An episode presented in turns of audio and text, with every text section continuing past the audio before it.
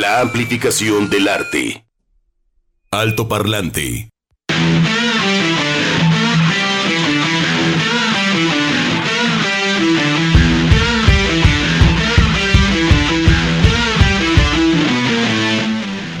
Estamos celebrando el miércoles 20 de julio a través de Alto Parlante y del 96.3 FM en Jalisco Radio. Un abrazo a todos los que están en sintonía allá en Puerto Vallarta, en Ciudad Guzmán, en la zona metropolitana. Espero se encuentren muy bien y que su semana vaya, pues, ad hoc. Que vaya bien. Que vaya bien. Bien, Begoña, Begoña y Sofía por acá. Hola. ¿Cómo estás? Bien, oye, qué chido, ¿no? Como dice, celebrando el miércoles. Celebrando. Celebrando, a veces. Celebremos ya. Que porque- no hay que celebrar. No, a ver, pues ya mira, celebrar que aquí estamos, y está chido. Y ya llegamos al parlante. Ya llegamos, porque uno nunca sabe. Uno, uno nunca sabe, exacto, uno nunca sabe este, llegar y además cómo llegar, ¿no? Exacto. Tienes idea de cómo, pero quién sabe. Es que nunca sabes qué te encuentras. ¿eh? Nunca sabes. Siempre Sorpresas te da la vida. La vida. Y vamos a empezar. ¡Sácala, Edgar! Pues bienvenidos, eh, Edgar, como siempre allá en controles, atento, listo. Chuck, por supuesto, acá armando todo el, el playlist, el, eh, las entrevistas, La eh, agenda, la música, Va para allá, va para acá, va para allá, para acá. Mira, en su nombre lo lleva, dices, Chuck armando todo. Armando Tiburcio, caray. Mira, tus papás sí te pusieron. Armando. Pues ahí armando, pues ahí. Estás armando la vida. Arma la vida, Chuck Saldaña. Sí, los nombres, ¿verdad? ¿Qué significa Begoña? ¿Sabes? Sí, sí. No, no, ni no. ok. No, sí, sí, sí, no, bueno, es que ahí está una, es una, una leyenda de, de que descubrieron una virgen, ¿no? En un, en un tronco ahí en un cerro en Bilbao, y cuando quisieron moverla, la virgen, ¿no? Se expresa a los leñadores y le dice, no, aquí me quedo, ¿no? Como pie quieto, aquí me quedo. Eso significa, cuando lo expresa, lo dice en vasco, begoñaco, y más o menos eso significa, ¿no? Aquí me quedo. Aquí me quedo, o como quieto, planteado, eh, pues, Plantada. digamos, ajá, sí, como algo similar, ¿no? ¿Sí? Sería por ahí, sí, sí, sí. Mira. Sí. Inamovible. Inamovida, ay, inamovida, pues no sé, pero ahí se amachó la Virgen y ahí está el santuario. ¿no? Edgar. Edgar, tu nombre, Edgar. ¿Cómo Arma- no, Edgar? No. Armando. El significado no. No. Es Armando, bueno, buscar. pues a lo mejor, no sé. Sí tiene que... Eh, El organizado, güey. El teutónico. Órale. O ¿Y sea, significa? Milenario. Armando. Ok. Mira. Sofía, bueno, pues la Pues ya, sabiduría, ¿no? sabiduría. Sí, pues, Sí. muy bonito. No, ya, ya ahí está, pues la, La filo. la Sofía. Ajá. Pues ahí está. ¿Cómo pasó? Edgar, nos dice Edgar que el significado es el que defiende su tierra con la espada. O sea, es un nombre como épico, Edgar. No, no, no. No. Es, un ca- el ¿Qué, qué- caballero. qué debe ser? Claro, cla- saca la espada, ¿no? El caballero. de No, Edgar. claro, es un nombre como, como, como bretón, ¿no? O algo así, como, Edgar. ¿no? Como, como inglés, ¿no? Y Armando es de origen alemán, es el guerrero. Ah, son dos guerreros los que tenemos Los allá. No, con razón. Edgar, sí, ¿qué nos dicen el Edgar? Alemán. Alemán. Ah, también es alemán. Mira, Puro alemanes, puro alemán y guerrero. No, o sea, ¿qué te- qué podemos- qué nos queda, nos- Sofía? nos vamos. ¿Qué- Irnos. Pues vámonos entonces. Qué bien, ¿no? Pues que saquen las Bueno, espadas. bien, bien defendido, bien defendido el altoparlante, bien flanqueado el altoparlante Sí. con este par de guerreros. Los nombres eh, son importantes, ¿no? Los nombres Sí. que tienen ahí. Ayer estaba revisando, por ejemplo, los nombres de los álbums. Hay unos nombres que dices, qué locochón. Ujú. ¿Por qué se les ocurre eso? Y, bueno, por ejemplo, Guatina es el título de, de- de- de Santana, no sé qué significa, ¿no? El, disco de, que acaba de publicar. Y, y también la canción con la que abrimos el día de hoy, ¿no? Los nombres, o sea, Sí, pues ¿cómo llegas al ¿no? nombre de una obra? Sí. de un cuadro, de un libro, de un de una banda. Sí, yo creo que es complejo, ¿no? Y lo más fácil, lo más cómodo y más aburrido es el anon- eh, sin nombre. Sin ¿no? nombre, sin sin- título. Sí, o sea, Pues es que te pierdes. sí, sí, no le o sea, das identidad, no sí. tiene como ese marco. Por ejemplo, a los animales que no les ponen nombre son X. O sea, ¿no? Ajá. Me y los o metes sea, ahí al tienes catálogo. unos caballos, tienes unos gatos. ¿Cómo se llama? Vete a saber. El solovino. No tiene, ajá, ¿No? no, Ajá. tiene como que presencia. Sí, O sea, sí lo de comer, no, pero no sé cómo se llama. sí. No sé. Perro, Perro, o sí. gato. ¿Perro o gato? Así. Sí, se queda, vente perro, vente gato, perro. Ay, sí, pero Ay, ay, a mí se me hace muy sí. sí. triste, ¿no? Sí, porque también también que- las características, sobre todo de los animales, pues dan dan pie al nombre. Sí. Bueno, yo al menos con los míos pues sí ha sido los, Sí. los nombres, ¿no? Por cierto, ya, ya identifiqué que, que, que- que fue el sueño que platicaste, luego te lo platico. ¿En serio? Bueno, hoy en la mañana de repente se me vino, no sé por qué. Ajá. Fin, los sueños, los sueños, pero no vamos a entrar en ese detalle. Los nombres citan, o sea, imagínate publicar un libro sin título. No, bueno, ajá. Pues ¿qué te dice? Nada. Pues no. En la portada no hay nada. Está padre, pero... ¿Y entonces de qué se trata? Sí, y eso lo ves sobre todo como en pinturas, en fotografías expuestas, sin título. ¡Ay, le hubiera puesto algo! O sea, Sí, no, bueno, yo sí la soy en contra de eso. Tom. Sí, sí, por- no, me parece como que no, no concluyes o no sé qué onda con el proceso del artista para decidir no ponerle título a una obra que ya la hizo, que le dedicó, que se volcó y sin título. Ah, bueno, Sí. paso, ¿no? O por ejemplo, no ponerle nombre a tu hijo. ¿Existe eso de no ponerle nombre a tu hijo? ¿Existe eso? No, pero sí he oído, sí he oído, o sea, que al principio no sabían cómo ponerle, no sabían, no Ah, sabían, no bueno, sabían. ah, Y era el bueno. niño. Ah, bueno, sí. Tráete el niño. Sí. Ya se despertó el niño. Manda al niño, manda a la niña. Ya se despertó el niño, Ya sí. se despertó. Pues es, es cero, no sé, no te quedas así, el niño X. Sí. Ay, no, pero Está grueso, está muy triste eso, sí, sí, sí, sí, sí. Mira, aunque sea que los papás se peleen por, no, tal nombre, no, el nombre de mi mamá, el nombre de mi abuela, no, el nombre de mi hermana, no, el nombre de mi no sé qué, el nombre de mi exnovia o cosas así. Yo Aunque sea que se peleen, no, pero bueno, es, es darle la importancia al nacimiento del, del bebé. Nombrar, Luego se pondrán de acuerdo, pero oye, Nombramos, nombramos las cosas. y te va ¿no? definiendo, sí. Y, y te va, y es poseer también, sí. ¿no? Poco. El niño. El niño. El niño tiene hambre. Pobre. No, Pues ser una identidad. sí. Está muy locochón eso, Sí, digo, para Puede parecer muy clavado, los pero nombres, de los chiquito. nombres. Sí. Y luego como lo- unos nombres son los que, ah, ahora rifan, rifan, rifan, ¿no? Ah, sí, que son así. Antes no, no, no se escuchaba victorias y ahora muchísimas victorias. O nombres que ahora ya no se escuchan, ¿no? O que le, le ponen a, a las Leonor. niñas.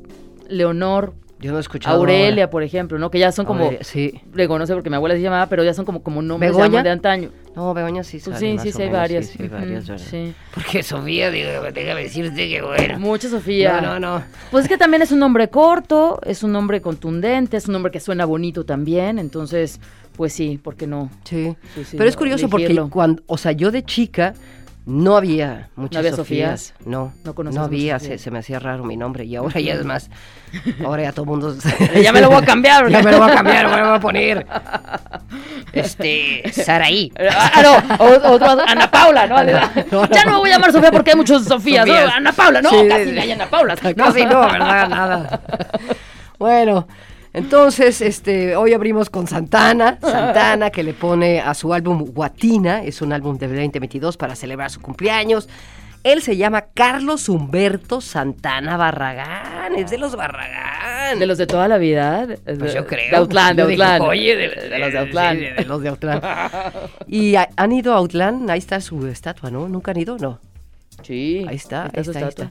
Pero sí me quedé pensando, si sus padres no se hubieran ido a Tijuana, otra sería la historia de, él sería, yo creo que mariachi, Sí, como su padre. sí, sí, sí. Incluso, ya- ¿no? Yéndose a Tijuana, su primer contacto es con el mariachi y luego ya Sí, empieza... y San ajá. sí.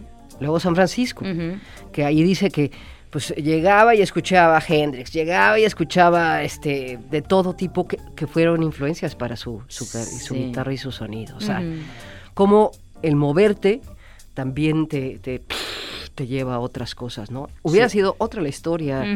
Santana en Outland, Así es. otra. Sí. Qué locochón. Pero bueno, ahí está. Celebramos a Santana con eh, este tema que incluye junto con Calypso Rose y The Garifuna. Collective. Ajá. Gracias. Vamos, sí, a las efemérides. Vamos. Efemérides. Alto parlante. Es en México un eh, 20 de julio de 1923 cuando muere asesinado en Parral, Chihuahua, Francisco Villa, el centauro del norte, uno de los principales jefes de la Revolución Mexicana. Su acción militar fue clave para la derrota de Victoriano Huerta. 20 de julio de 1955 muere el actor, director y compositor mexicano Joaquín Pardavé en Pénjamo, Guanajuato. Hereda el nombre y talento histórico de su padre, así como la enseñanza artística de su madre, Delfina Arte, primera triple.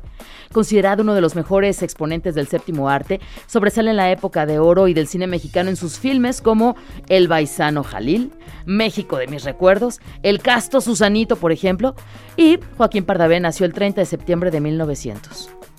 Yo siempre lo vi viejito y se murió a los 55. 1900. Eso sí, sí, sí, sí, Oye. hasta un siglo. Sí, oye, pero, pero yo en las películas, ahí que las veía mi se- pero tenía 50, o sea, no, murió a los 55 años, o sea, cuando hacía esas películas, digo, si me apuras, ¿qué edad tendría? Este, 50 lo mucho.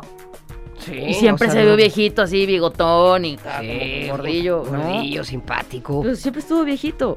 Bueno, es que así también, cuando uno está chico, a todos los ves viejitos. Voy a buscar una foto. Sí, es que cuando estás chico, ¿no? Cuando estás chico, ya de los 30 para arriba dices, uy, no, ya, ya es un viejillo. Exacto, y cuando llegas a los 30 para arriba, son los Dices, oye. muchachos en plena flor de la juventud. Exacto, dices, pero ¿cómo No. es posible? Pero sí los ves viejitos. Los ves viejititos. No, ya ves uno de 50 y dices, ¿qué es eso? Pero- ¿Qué es eso? Bueno, en el mundo, 1807, el ingeniero... A ver, el Sí, se ingeniero... veía. Sí, se veía. No, A pero mis no, 40 y no sé cuántos, lo no, sigo sí se viendo ve- ruco. Sí, no, no. No, Sí no. se ve de treinta y tantos, Ay, no, 40. Sofía, ¿cómo? Oye, no. ¿En serio? Ah, Mira. no, ahí sí. Ah, Pero ¿verdad? en la foto, en la otra. No. no, no, no. Qué loco. Sí. Bueno, estábamos en el mundo en 1807. El ingeniero estadounidense Robert Fulton realizó en el puerto de Nueva York la primera prueba de su barco de vapor. Qué padre. Mira qué bien. En 1822 nace Gregor Mendel, monje agustino y naturalista que sentó las bases matemáticas de la ciencia genética al investigar con diferentes variedades del guisante y enumerar las llamadas leyes de Mendel que rigen la herencia genética. Órale. 1937 muere Guillermo Marconi, que fue un inventor italiano conocido por el desarrollo de un sistema de, eh, tel- telegrafía sin hilos. Él patentó la radio el 2 de julio de 1897 en el Reino Unido, lo que eh, le acredita como el padre de la radio y de las telecomunicaciones inalámbricas. Gracias a Marconi. Gracias.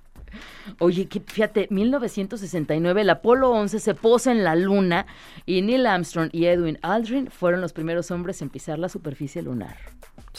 ¡Ay, ay! ¡Ay! ay, dice Chuck Disque. No manches, Es que claro que llegaron a la luna. no, Esas no- teorías conspirativas. ¿Cómo no sabe? Claro que sabemos. ¿Cuándo se ha regresado a la luna? Siete veces se regresó a la luna. ¿Sí? En la luna hay basura que Ah, no, no. dejaron, están las placas, La hay basura va a haber en fotografías. todos lados gracias a nosotros. Pero, pero En- ¿cómo llegan en hasta el allá? espacio. ¿Cómo llegan hasta allá? Claro, el telescopio. Ay, claro que llegaron a la luna. Lo que pasa es que dejó de ser redituable porque recordemos que era la guerra por la carrera espacial. En el momento en que. Estados Unidos lo gana, Dice Rusia, "Ay, ahí se ven. Ahí se ven. perdieron el, el interés. No, pero regresaron siete veces. Después regresaron siete veces. Mira, Sí. pero desde hace muchísimo que ya no, no no hay ningún interés. Ya no era costeable. Ahora, eh, sigue habiendo interés porque descubrieron agua al sur de la luna. O sea, agua congelada en la luna para que en un momento dado la luna pueda ser un, eh, como una estación para llegar, fíjate, para llegar, cargar de agua y continuar a Marte. Bueno, eso está bien. ¿Está bien o está mal? Parece ciencia ficción, pero es así, dice Chuck. Es real. Sí, Es ¿por qué no dejemos ya las cosas como están? En la música, 1947, nace Carlos Santana, este guitarrista mexicano considerado como uno de los mejores de la historia, ganador de 10 premios Grammy. Ay, felicidades, sus 75 años. En 1953 nace Dave Evans, músico australiano de origen galés, conocido porque fue uno de los vocalistas del grupo ACDC. Como dicen los españoles, ACDC. ACDC, AC/DC, eh, ACDC. el iceberg. Sí, en 1976 en Manchester se crea la banda Joy Division. Ah, Joy División. Joy División. Joder. Vamos allá, Joy. Altoparlante de Jalisco Radio 96 3. Comentarios, dudas, saludos y sugerencias a nuestro WhatsApp 33 26 32 54 69. Alto Parlante. Y bueno, pues ahí está, Stone Gossard, ¿no? O Gossard. Gossard. Gossard. Gossard. Gossard. Me gusta Pearl más. Ajá. Él fue guitarrista, o es guitarrista, y también fundador de Pearl Jam. Mm. Y es otro de los que cumple años el día de hoy, 1966. Pues él eh, eh, es un elemento también clave, importante. eh, compuso 8 de las 11 canciones de Ten. Es imp- ah, bueno, pues, importantísimo álbum para empezar.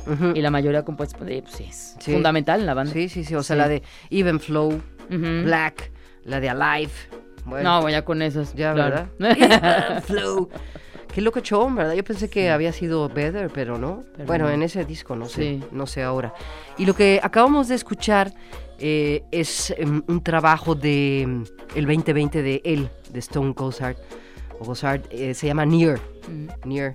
Y pues es el sonido, ¿no? Es el sonido, él, él siempre se ha distinguido por el, eh, el sonido pesado de, de la... ¿no? De la guitarra. O sea, influencia también para él fue Hendrix. Hendrix fue para todos. Para un chorro, sí. Y bueno, pues ahí disfrutando entonces de su música, que suena un poco a, a estilo a eh, Pearl Jam. Pero bueno, estamos ahí. Estamos ahí. Oye, nos dicen por acá. Bueno, debemos de decirles que ya regresó Juan Pablo Balcel, ya regresó el WhatsApp, ya no está malito. Ah, ya, ya, ya, ya, está qué bueno que ya está bien. Sí, bienvenido, Juan Pablo. Ya lo estarán escuchando en los diferentes programas. Y bueno, no sé si mañana a partir. Pero bueno, ya anda por aquí. Digamos que anda por aquí Ya con su WhatsApp y todo. Circulando. Está circulando. También Lupita Jiménez, así que bienvenidos a Lupita, Juan Pablo. Qué bueno que están bien. Sí. Otra cosa. Y pues bueno, hablando del WhatsApp, estamos en el 33 26 32 5469, que ya están llegando. Me encanta el programa. Nos dice por acá, terminación 6064, las voces tan sexys, de tan hermosas locutoras. Dice Mira, Jacobo. Mira, eh. Mira. Mi las, nombre- voces, las voces pueden crear muchas cosas, ¿eh? Oye. Pues imagínate, muchas cosas. Imag- Imagina lo que quieras. Oye, no, Entonces, bueno, sí, saca. Déjate llevar. Soy Jacobo. Mi nombre significa, mira, está participando. qué Ay, qué padre. Significa el lugar que ocupa de otro. Data de una historia bíblica. El lugar que ocupa de otro El lugar que ocupa de otro. está heavy, ¿eh? Sí. Pobre. Y no, nos dice, nos dice, nos dice Jacobo, es un rato de ocio. En un rato de ocio encontré esto de mi nombre. Vamos a explicarte el significado del nombre Jacobo, hebreo, a quien Dios protege o sostenido por el talón. Ah, muy bien, Jacobo. Qué padre. Pues está bien, ¿no? Este, está bonito. Digo, me quedo con las últimas dos, ¿no? Sí, porque el otro está muy, está muy ya Está muy medio usurpador, ¿eh, ¿no? Jacobo? Mira, ya, este, ya, ya que estamos ahorita se me vino rapidísimo. Llamarte Dolores. Lolita. Está heavy, ¿no? Dolores. Lolita. Este, bueno, yo, yo tenía una, este, una, una amiga padrísimo. Bueno, me- se me, se me hacía un nombre fuertísimo. Se llamaba Resurrección.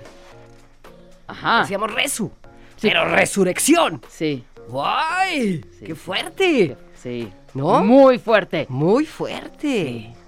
Sí, padrísimo. Pero los nombres. Los Oye, nos dice por acá también Sofía Begoña, hablando de eh, obras, cosas sin nombre. Recuerden que Led Zeppelin hizo el cuarto álbum sin nombre. Ahí está. Bueno, el Ah, Zeppelin está. 4, exacto. Pero lo, se- lo distingues por los números, sí, es Ajá. cierto. No, y, no fue la solamente razón. uno, ¿no? ¿Cu- ¿Cuántos Sí, le pues, pusieron? ahí era el cuarto, Hay un este. chorro, ajá.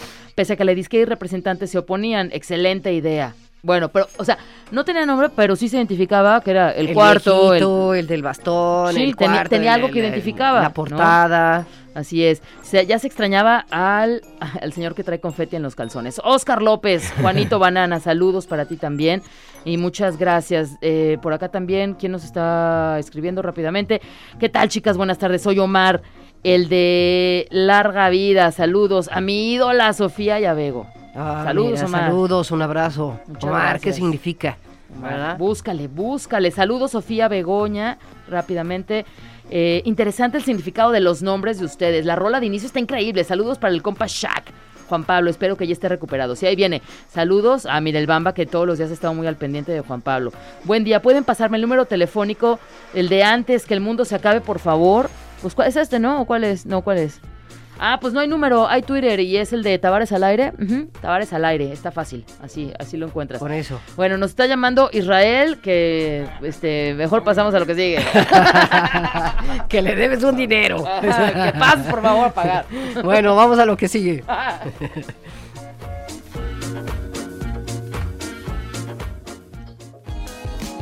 Entrevista. Alto Parlante. Está con nosotros Ricardo Zárate, ganador del premio Gran Angular eh, con el monstruo que vencimos, ingeniero industrial y de sistemas, sociólogo, antropólogo, escritor. ¡Qué bárbaro! Te has ido por muchísimos lados, Ricardo. ¡Qué bien! Bienvenido, bienvenido, ¿cómo estás? Muchas gracias, muy bien. ¿Ustedes qué tal? Pues bien, aquí eh, encantados de tenerte. Pues eh, tienes muchísimas vertientes. Me llama la atención que un ingeniero se haya ido a la sociología, a la antropología y luego escribir cuentos cortos y enfocarte también a lo que es la juventud. Eh, ¿qué, ha sucedido, Ricardo, y, en qué encontraste en la escritura? Pues eh, escribir yo creo que me viene desde muy pequeño y siempre tuve hambre de, de eso, ¿no? Escribí entre las sombras durante años porque crecí en un contexto donde eh, escribir significaba morirse de hambre. Claro. Entonces. Eh, Creo que sigue, sigue en eso. mi papá, que en paz descanse, era ingeniero, mi hermano mayor es ingeniero, mi hermano menor es ingeniero, y ser ingeniero era lo que se esperaba de mí. Entonces, pero eh, siempre tuve ese plurito, esa inquietud sobre la literatura en particular y el cine. Y, y pues nada, escribía entre las sombras hasta que decidí salir a la luz y apostar por este camino, ¿no? Por el camino de escritor. Entonces, dos años después de haber egresado de la carrera, decidí apostar todo lo que tenía y lo que no tenía para empezar a construir esta carrera como escritor, ¿no? Que, ha sido muy dura, pero ha sido súper gratificante. Sí. Pues ahora es la primera vez que gano algo, chicas. Eh, felicidades. Oye, este claro. No, muchas felicidades. Que, que, yo te voy a decir, digo, de las ingenierías escogiste la más creativa, ingeniero industrial es súper ingenioso, creativo. Ahora sí que, este, pues, cumplidor, pero tiene, que ver. Y, no, y de estas ciencias exactas, que te vayas a las humanidades a escribir. Y bueno, pues que llegue este, este, este premio, felicidades. claro, a celebrar. Oye, ¿cómo, ¿cómo me llama la atención? Porque, bueno, tienes una película de misterio la niña de la mina, un libro autobiográfico, escribes artículos, cuento corto, documentales también de corte histórico para, para Enrique Kraus. Entonces, no estás como de repente, ah, pues yo soy poeta y me quedo en, ¿no? En la poesía, sino vas de un género a otro. Claro, sí, han sido como carambolas muy afortunadas. O sea, mi, eh, cuando yo decidí optar por el camino de la escritura, mi apuesta inicial fue el cine. Porque uno escribe para ser leído y claro. entendí entonces que era más fácil lograr que alguien se sentara frente a una pantalla a que abriera un libro. Entonces mi apuesta inicial fue los medios audiovisuales y sí, después de, casi una década de picar piedra tuve mi primera oportunidad en el cine, con Televisa Cine. Fui muy afortunado de que mi primer guion se produjera y entrara directamente al circuito comercial con la película La Niña de la Mina y de ahí empezaron a surgir varias oportunidades, empecé a poder escribir artículos sobre cine para letras libres y después eh, me involucré con, con Clio, con los documentales televisivos sobre historia de México, una serie de Enrique Krause, ingeniero también, por cierto. Y, y después vinieron las oportunidades más editoriales, eh, publiqué, tengo el privilegio de, de, eh, publicar dos libros para Penguin Random House. un libro, el primer libro fue una novela, un thriller eh, juvenil, una, una, novela de ficción, y el segundo fue un libro de, de, tinte autobiográfico, porque ahí cuento cómo fue mi tránsito de ingeniería a, a, la escritura, ¿no? Porque cuando uno egresa de una universidad privada, termina endeudado hasta los dientes, entonces... Eh, en aquel tiempo yo eh, invertí dos años todavía autoengañándome, intentando ser ingeniero. Y dije, no, ya no va más, esto no puede seguir así. Entonces opté por, eh, por estudiar cine en el extranjero, en una escuela que no podía pagar. Así que eh, en 2007 yo le pasé la charola a algunos amigos que ya ejercían como ingenieros y les dije, tengo un plan. Y mi plan es irme a Londres a trabajar como lavalosa o mesero en algún restaurante, buscar un cuchitril donde vivir y después meterme en una escuela de cine que no puedo pagar. Ese era mi plan, que brillaba por su simplicidad. Entonces, en 2007 viajé efectivamente a Londres.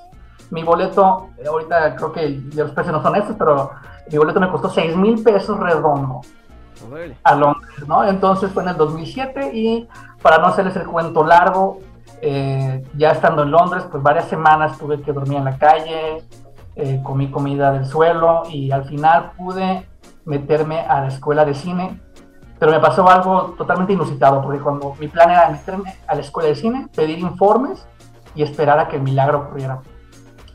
Y cuando fui a la escuela de cine, que tenía en la mira, a la primera persona que encuentro en el vestíbulo de entrada era un mexicano. A un chico que estaba estudiando dirección de cine, que también había estudiado ingeniería industrial en la misma universidad que yo, pero en otro campus, ¿no? Pero sus condiciones eran muy diferentes. Él, tiene una familia, era de una familia caudalada, y un día vio Amores Perros y dijo, yo quiero ser director de cine.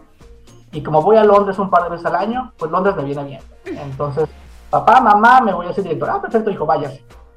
Y ahí está, y él tenía varios meses allá. Entonces, cuando yo le platico mi triste historia, me compra ahí mismo una chamarra de la escuela, una chamarra de bombardero negra que me quedaba grande, que tenía bordado el nombre de la escuela en la espalda. E, entonces era como por ahí de, marzo, perdón, todavía hacía mucho frío en Londres. Y le dije, no, pues qué bonito gesto. Pero me dijo, no, es para que te la pongas y piensen que eres estudiante. Así que póntela, aquel es el salón de escritura de cine y prueba tu suerte. Entonces me puse la chamarra, entré al salón y la gran bondad de Londres es que en Londres hay de todos lados y en mi salón de escritura de cine había españoles, indios, turcos, uno que otro inglés y gringos y un mexicano no era más ni era menos. Y con mi chamarra de la escuela todo el mundo pensó que era estudiante. Así que así estuve varios meses en Londres eh, tengo, estudios apócrifos de cine y esa aventura es la que cuento en el segundo libro. Y, ahora se da la oportunidad de poder eh, tener un proyecto en el ámbito editorial a través de, este premio Gran Angular. Felicidades. De la Fundación SM. Bien. Eh, el monstruo que vencimos, tengo entendido que es un título provisional. Exactamente. Todavía no lo vencemos. ya, ya logramos uno. Esta semana logramos ya tener definido el, título. Eh, no sé si pueda decirlo, pero ya tenemos uno. Ah, todavía no sabes. Bueno, pero ¿cómo llegas al premio angular? ¿Te animas?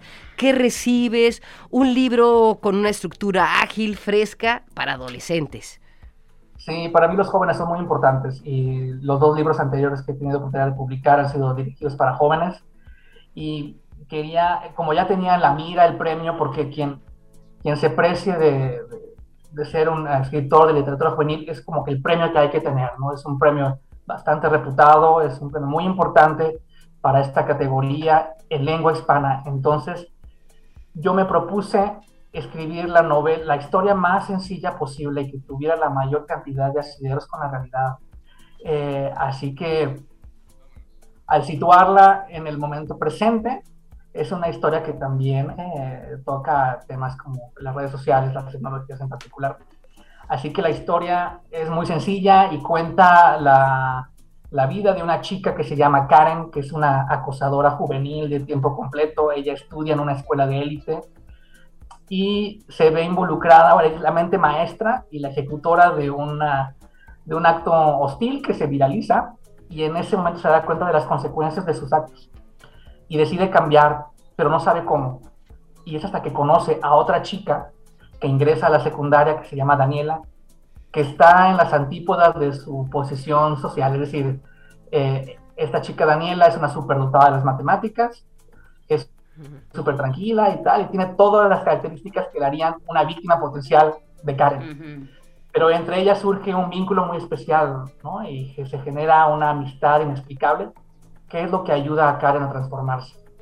Entonces esa historia que si bien toca el tema del acoso juvenil, el acoso escolar, donde puse el acento es en, en la amistad, en la amistad como, como esa fuerza que es capaz de transformar a los chicos, ¿no? Cuando la amistad es sincera y verdaderamente nutricia, tiene esa fuerza. Entonces, vemos la historia a través de los ojos de Karen, de la chica acosadora, y, y vemos ese camino de transformación que ella decide emprender.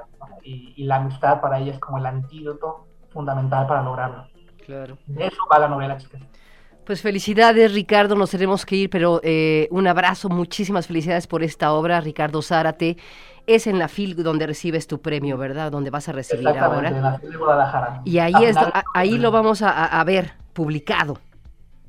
Es como, correcto. sí. como el monstruo que vencimos. No, ya tendrá otro Ya título. tendrá, pero nos acercamos a Ricardo Zárate. Pues felicidades por este premio, porque además recibes, ¿no? Este, este, este dinero para continuar con toda esta trayectoria de escritor. Un aplauso por eso. Claro, Ricardo. claro que sí, es un impulso no solamente monetario, sino también en, en mi carrera, porque este premio tiene su prestigio Claro. y además entraña un gran compromiso haberlo ganado. Sí, supongo. compromiso es poner en las manos de los jóvenes literatura que les guste. Ya No, estaremos. pues, Ricardo, pues muchas gracias. Y bueno, pues si no nos vemos antes de la fila, en la fila ahí nos vemos. Y pues con mucho gusto también un espacio para Sí, seguir para que charlando. nos platicamos, para Sí. que platiquemos entonces. encantado. Ya estemos. Bueno, pues muchísimas gracias Ricardo Zárate, ganador del premio Gran Angular con el monstruo que vencimos. Ahí estaremos en la FIL pendiente de tu trabajo y de tu trayectoria. Un abrazo. Muchas gracias, un O- abrazo. oye, y sigan en la pista tus redes sociales, donde Ah, te claro. encuentran, tus, tus libros que has publicado para adquirirlos. Es súper sencillo, estoy en redes así como Ricardo Zárate, Ujú. ahí van a encontrarme, no tiene falla, entonces estamos en tanto en Facebook, Instagram y Twitter, que también van a ser canales de comunicación, así que yo encantado de, de comunicarme con los chicos a través de esos medios. Ya estamos. Pues gracias, un abrazo Ricardo y felicidades. Que estés muy Gracias bien. a ustedes. Hasta luego. ¡Felicidades! Bueno, pues Ricardo vamos a una, sí, nos, eh, nos vamos a una breve pausa y volvemos. Alto top top top top top top parlante de Jalisco Radio. Alto parlante 96 3 de Jalisco Radio. Encuéntranos en Facebook como Alto Parlante JB. Entrevista. Alto Parlante.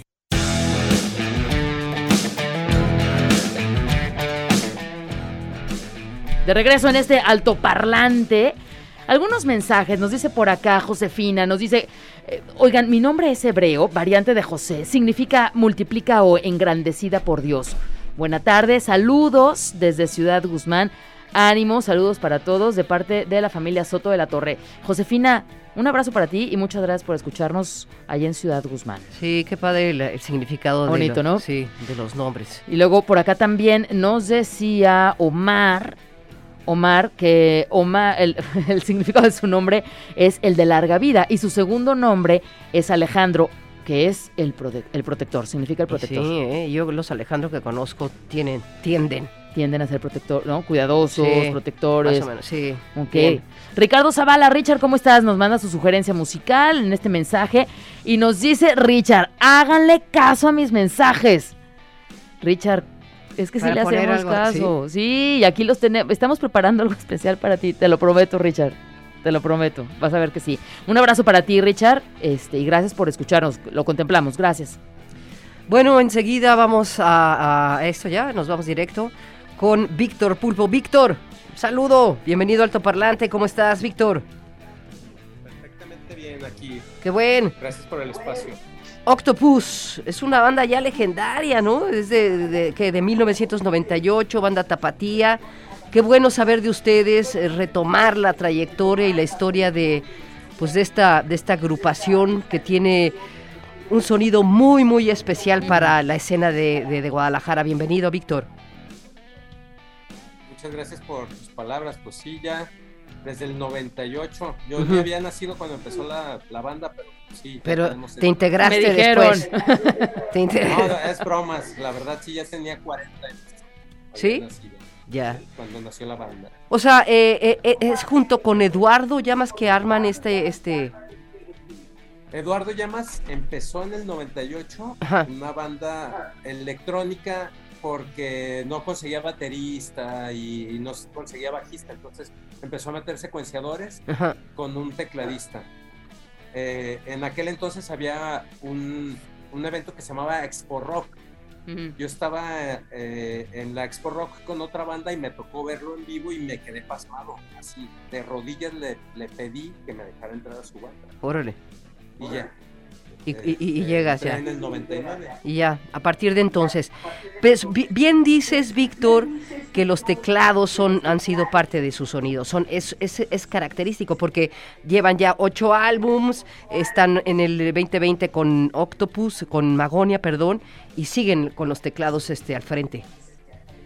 Sí, este, Eduardo compone a base de piano y teclados. Ujú, Eh, eh, este 2020 sacamos el Magonia, que pues toda la base está hecha con teclados. Casi los juguetes que va comprando Eduardo, no me acuerdo qué, qué teclados compró y qué bancos de sonidos, que de ahí parte el sonido del nuevo disco. Que esperemos para el, este 2022 ya, ya, ya empiece este, a dar fruto el que sigue. Oye, pues después de 25 años, ¿no? Casi casi estarían cumpliendo del 90. y- No, ¿cuántos? Sí, no, no, sí, sí, como 25 años. Y que bueno, que han pasado eh, por las radios, por las discográficas y todo, diferentes géneros musicales, generaciones también. Pero la banda sigue muy fiel a, su esencia sin escucharse vieja. ¿Cómo logran? ¿Cómo logran ese sonido que ay, ayer que estaba escuchando me llamaba la atención? Porque es, es que sí, mantienen esta esencia noventera, con estas influencias también, pero no suena un sonido viejo o añejo. ¿Cómo hacen para poder tener este equilibrio, Víctor Pulpo? Eh, yo pienso que para no, sonar más o menos viejo, tienes que estar oyendo música nueva.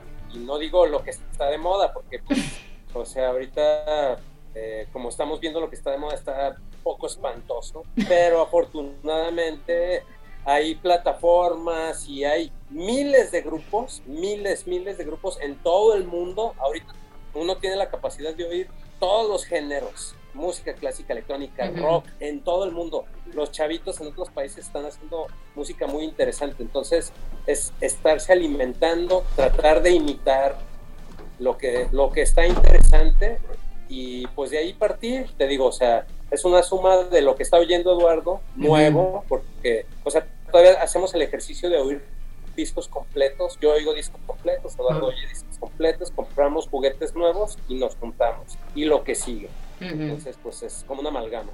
Hablando de discos completos, eh, Víctor, pues ustedes yo creo que son de las pocas bandas que digo, todo el mundo saca, publica sus discos, pero ahora se trabaja a partir de sencillos.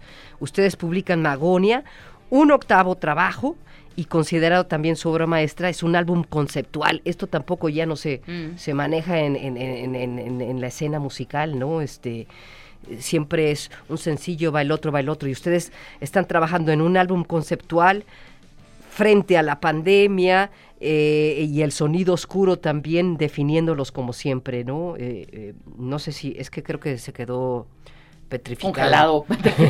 se ha quedado pasmado. pero, ¿nos escuchas, Víctor? Ok, sí, es la imagen, pero Sí. también el audio. Sí, Sí. se quedó. Bueno, ahorita Chuck eh, nos va a resolver, pero estábamos leyendo eso sobre eh, Magonia, que es considerado su mejor obra maestra. Curioso, ¿no? Después de, desde el 98 hasta... Uno tiene que trabajarle para trabajo. llegar a lo mejor. Claro, y bueno, pues ellos también, dentro de este álbum Magonia, en el 2020, también un año extrañísimo, donde las letras que también hablabas de, de ellas y, y esta parte oscura, bueno, pues también existencial, muy místico, eh, desesperanza, ¿no? En el 2020 creo que la vivimos todos. Eh, pero también llegar a la aceptación o la paranoia. Me llama la atención, ahorita que estaba, que estaba hablando Víctor acerca de, pues, de escuchar esta música, pero también reconocer las influencias, ¿no? Hablan de, de Gary Newman, de and the Banshees, de Las Ánimas, hasta Santa Sabina, el mismo David Bowie, como Exacto, hasta influencias, Santa Sabina ¿no? se me gusta. Sí. También, por ejemplo, el asunto este de, eh, de un- uno de sus discos lo, lo, lo ¿cómo se llama? Como le- lo, lo asemejan su sonido al de Love and Rockets. Entonces sí, con muy buenas influencias y como bien decía, pues con grupos muy, muy definidos y que marcaron la historia y la pauta para muchas otras bandas. y un para- género muy claro Sí, también, muy claro, ¿no? Que sí. iba por este caminito y que fueron nuevamente fieles a, a este camino de fines de los 80, noventero también, Sí. como, como dice, con los nuevos juguetes. Y te me llama la atención también cómo, cómo es su proceso creativo, ¿no? Es como muy de la vieja guardia, escuchar discos completos, eh, llenar- buscar estos instrumentos, qué está sonando en otra parte del mundo, cosa que antes que está sonando en otra parte del mundo no tenías acceso, al menos cuando nace esta banda, pues no tenías tanto acceso, ¿no? Hasta que, que cuando truena el internet, 2000, 2000 y cacho, ya es cuando se abre toda esta aldea global, pero antes no tenías Era muy acceso difícil. a todo esto, Sí, ¿no? muy difícil. Para los que no han escuchado a Octopus o no, no, porque ya tienen, sí, Sí. escuchen porque sí son, ah, son álbums muy diferentes, álbums además completos. Ubiquen a la banda de Eduardo Llamas y Víctor Pulpo. Y también pueden acercarse a la película eh, documental Octopus 20 años en la profundidad, que es un largo dirigido por Armando Delgado que ya había trabajado con ellos. Eh, parece que no lo retomamos, ¿verdad, Chuck? No, no, no se vuelve, no. Se fue. Pero le mandamos un saludo a Víctor Pulpo. ¿Y qué te parece si cerramos, Víctor, si se puede, este, Chuck, con... Ah, perfecto. Ya, ok. Ujú. Ok, a ver, rápidamente tenemos un, un pase doble para Talent Land que se lleva a cabo hoy esta semana y tienen que mandar los dos nombres, o sea, es un pase doble, ajá, es un pase doble, o sea, para dos personas, manden el primero que mande su WhatsApp al 33 26 32 5469 se lo gana. Y sabes qué, Sofía, recordarles que el 23 de julio se presenta Octopus, así que igual si lo escuchamos ahorita que alcanzamos a escuchar, pero vayan a disfrutarlo, a verlo en vivo, esta banda en décadas que está en Galeana 362 en el centro de Guadalajara. Y va a estar súper interesante este sonido Sí, en pues vivo. es una banda este, clásica ya para, para Guadalajara. Octopus, no se lo pierdan entonces. El 23 de julio, que ya es este sábado, ahí en el Centro Cultural Décadas, en Galeana 362. Y ya Leonardo de la Cruz se lleva su pase para Talentland. Felicidades. Ahorita nos ponemos de acuerdo contigo. Sofía, gracias. Ah, qué bien. Gracias, Chuck. Gracias, Edgar. Pues buen, buena semana que siga siendo. Y un abrazo a Víctor Pulpo, que ya no se pudo conectar. Un abrazo. Pero pues ahí está. Octopus, no se lo pierdan. Gracias. Altoparlante de Jalisco Radio 96.3